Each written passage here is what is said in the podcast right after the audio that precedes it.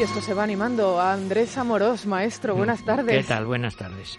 Bueno, esta música no la escuchamos hoy por el tema geográfico del compositor, ¿no? Sino por el tema, esto es El mar de Claude Debussy, uno de los tiempos que se llama el baile de las olas. Ah, aquí hay que decirle a los oyentes que aquí nada es improvisado, nada es casual y vamos a hablar del, del mar, de un del gran baile marino. de las olas porque vamos a hablar hoy, vamos a aprender hoy con el maestro y con Fray Josefo de un gran marino. A ver, vamos a escuchar un poquito.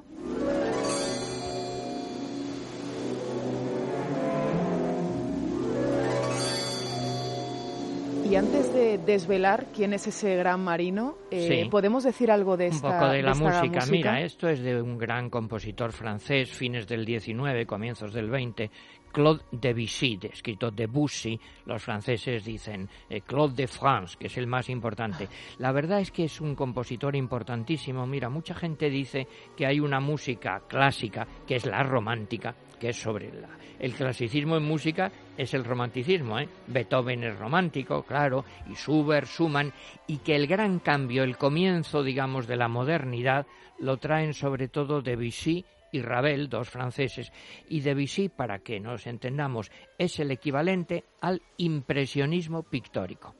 Si tú te acuerdas, bueno, Manet, Monet, Sí. eso de una catedral que se ve a distintas horas del día, esto en música, ¿qué quiere decir?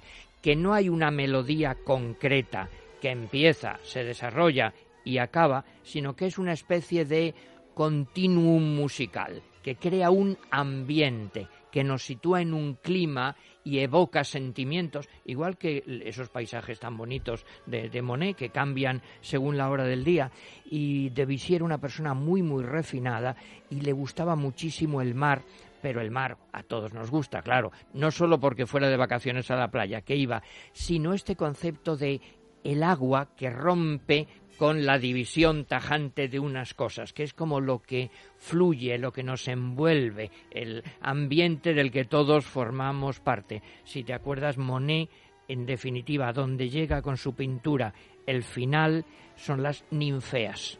¿Y por qué las ninfeas? Son las flores que flotan en el agua Sí. y que no se sabe dónde empiezan, dónde acaban. Pues eso, esa sensación de que estamos envueltos en las olas del mar.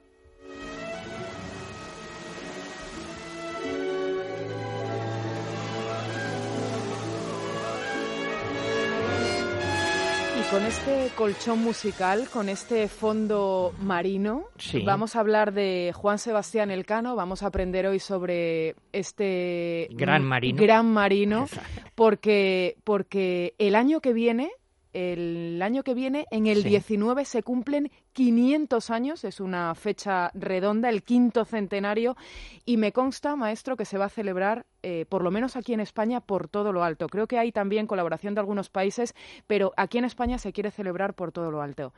La expedición salió una semana como esta, una Pues sí. semana de agosto. Claro, Nos estamos adelantando. Que se celebre, claro. Y entonces eh, creo que no hay mejor semana para hablar de Juan Sebastián del Cano que esta. Sí. Eh, mira, yo me he apuntado porque yo las fechas y no se me olvidan todas, que el viaje empezó en Sevilla el 10 de agosto de 1519. Pues fíjese, Exactamente. el Pero si quieres vamos un poco para atrás. ¿Y A quién ver. era este señor Juan Sebastián Elcano? Bueno, eh, las fechas también, cuando yo digo fechas, yo a lo mejor alguien sabe más que yo, que es muy fácil, y dice, no, no era ese año, era otro. Bueno, sabes que no son tan seguras las fechas de la biografía de estos personajes.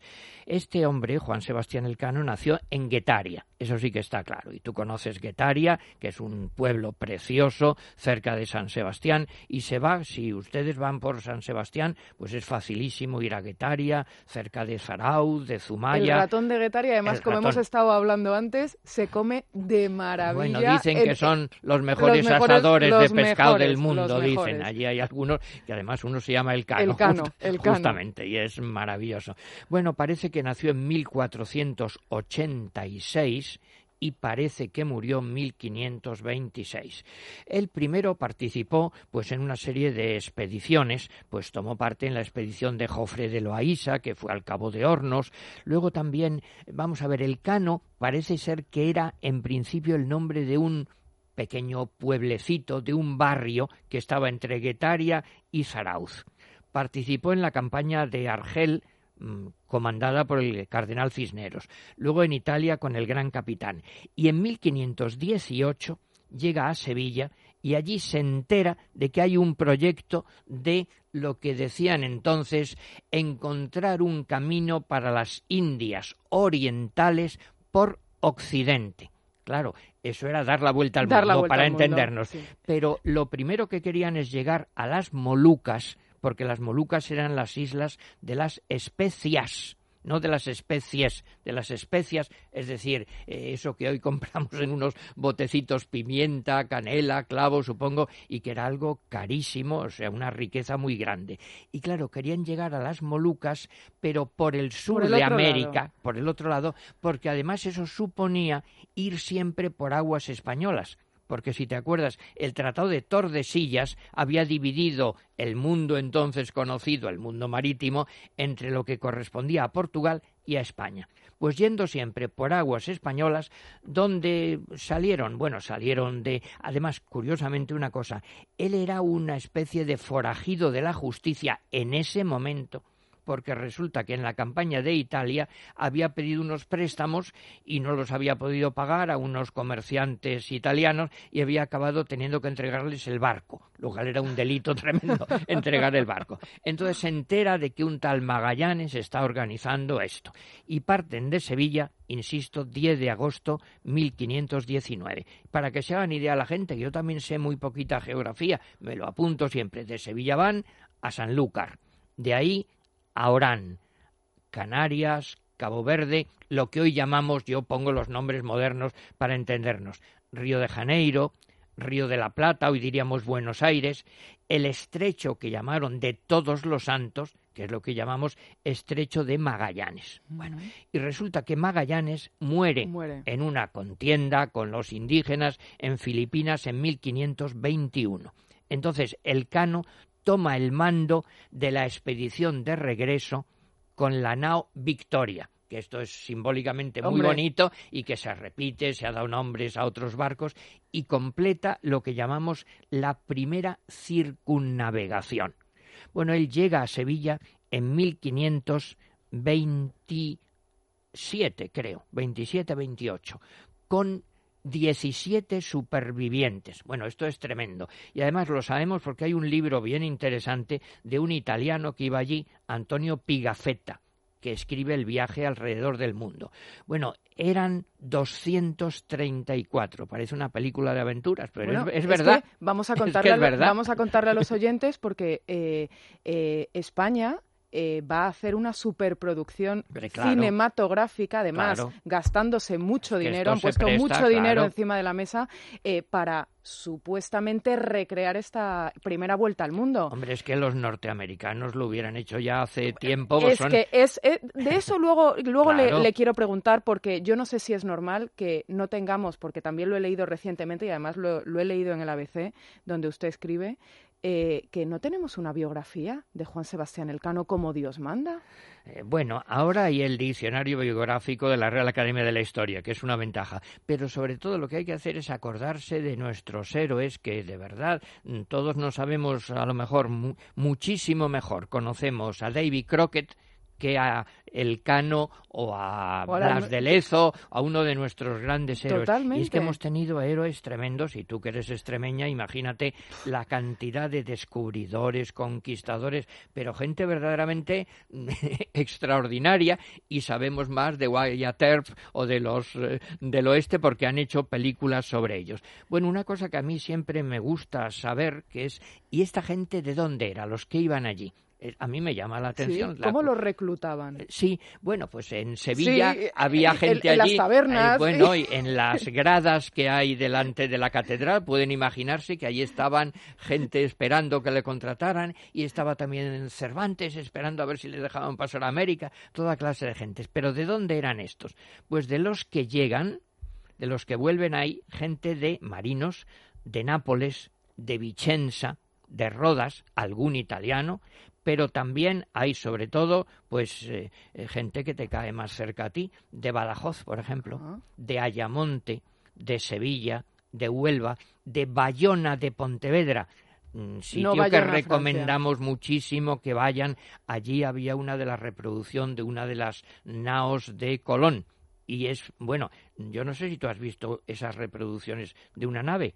¿No lo has visto? Eh, fíjate que está en Bayona, pero en Bayona no he visto la reproducción. Bueno, yo la vi allí y espero que siga allí. es absolutamente extraordinario porque yo, como de tantas cosas, es que sé poquísimo de barcos, de naves, pobre de mí, soy tan ignorante.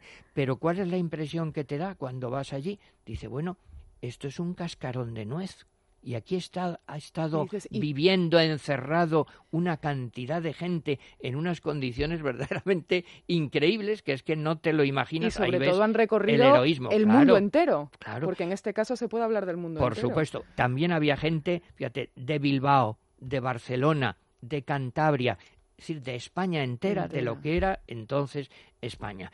Bueno, lo que ocurrió luego es que mm, parece que murió el 4 de agosto de 1526 en la nao Victoria, en una expedición y entonces le concedieron ese escudo, que es lo que aprendíamos antes en las escuelas, no sé si ahora lo dicen los, los niños también o no, le concedió el rey, el emperador Carlos V, el escudo personal suyo, que es un globo del mundo, una esfera, y la inscripción en latín primus circundedisti me. Eres el primero que me rodeó, que me dio la vuelta al mundo, se entiende. Entonces, claro, esto es absolutamente extraordinario. Hombre, también yo les aconsejo que vean el monumento que hay en Guetaria, que es bien bonito, allí a la entrada. Mira, yo a veces voy a San Sebastián y simplemente cogemos un autobús, mi mujer y yo, y vamos a Zaraut, vamos a Guetaria, ahí está el Cano, lógicamente, presidiendo. También en Sevilla está la Milla Cero, el sitio donde teóricamente partieron para esta hazaña absolutamente extraordinaria. Y una cosa, digamos, reciente es que hace un año más o menos, sí, se ha descubierto en el archivo de histórico de las Vascongadas una carta manuscrita de Elcano que parece ser que es la única que tenemos manuscrita por él a Carlos V pidiéndole una serie de recompensas que parece que no le dieron. De todos modos, pues hay que pensar que aquella España, porque ahora está tan de moda, y perdona, yo lamento insistir en eso, la España del siglo de oro era la peste, era mugre, era todo horrible, enfermedades y era una cosa espantosa, y también heroísmo, claro pobreza, descubrimiento. Pero extraordinario heroísmo. Entonces hay una cosa que es lo que dicen los franceses, las trompettes de la renommée, las trompetas de la fama que deben resonar para siempre y mm, se me ha ocurrido pues que escuchemos unas trompetas de la fama, digámoslo así, que es una de las batallas de Cabanilles. Luego te comento qué es eso.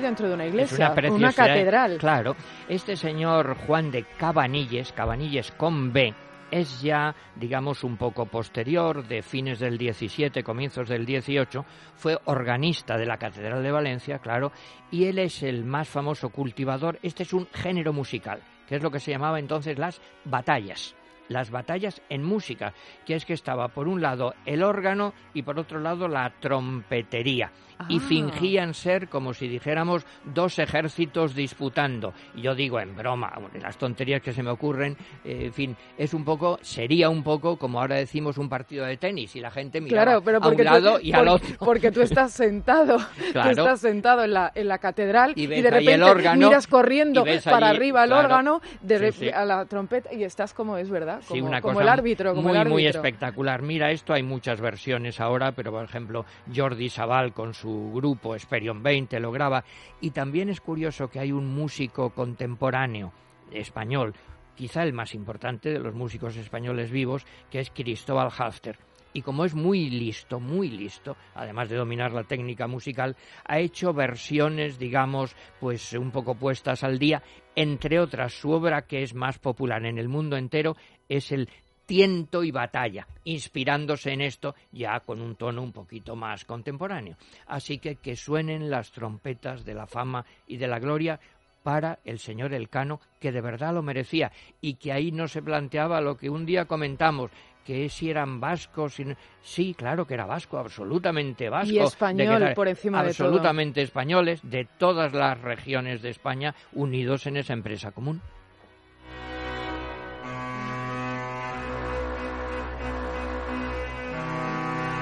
Nos queda un año para el quinto centenario, para celebrar esos 500 años por todo lo alto. Espero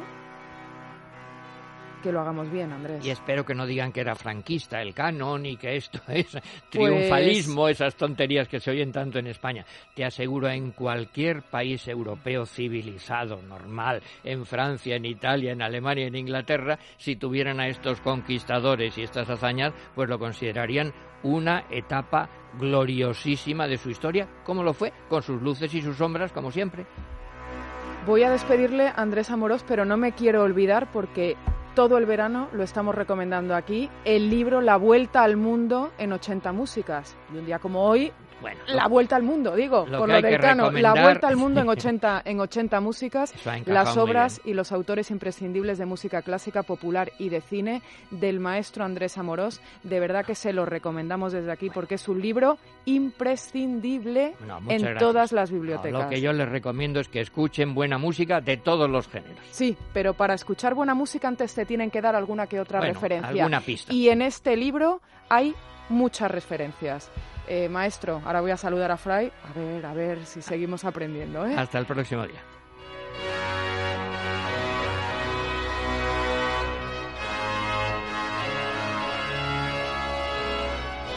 Y con esta música de cámara, Fray Josefo, buenas tardes. Buenas tardes, Nieves. Vamos a seguir aprendiendo, ¿eh? Bueno, vamos a aprender lo que se pueda sobre Juan Sebastián Elcano. Qué prudente es usted, ¿eh? Qué prudente. Eh, bueno, pues venga, los micrófonos son suyos, adelante. Venga. El Cano, Juan Sebastián, qué persona extraordinaria que era, como él se decía, castellano de Guetaria.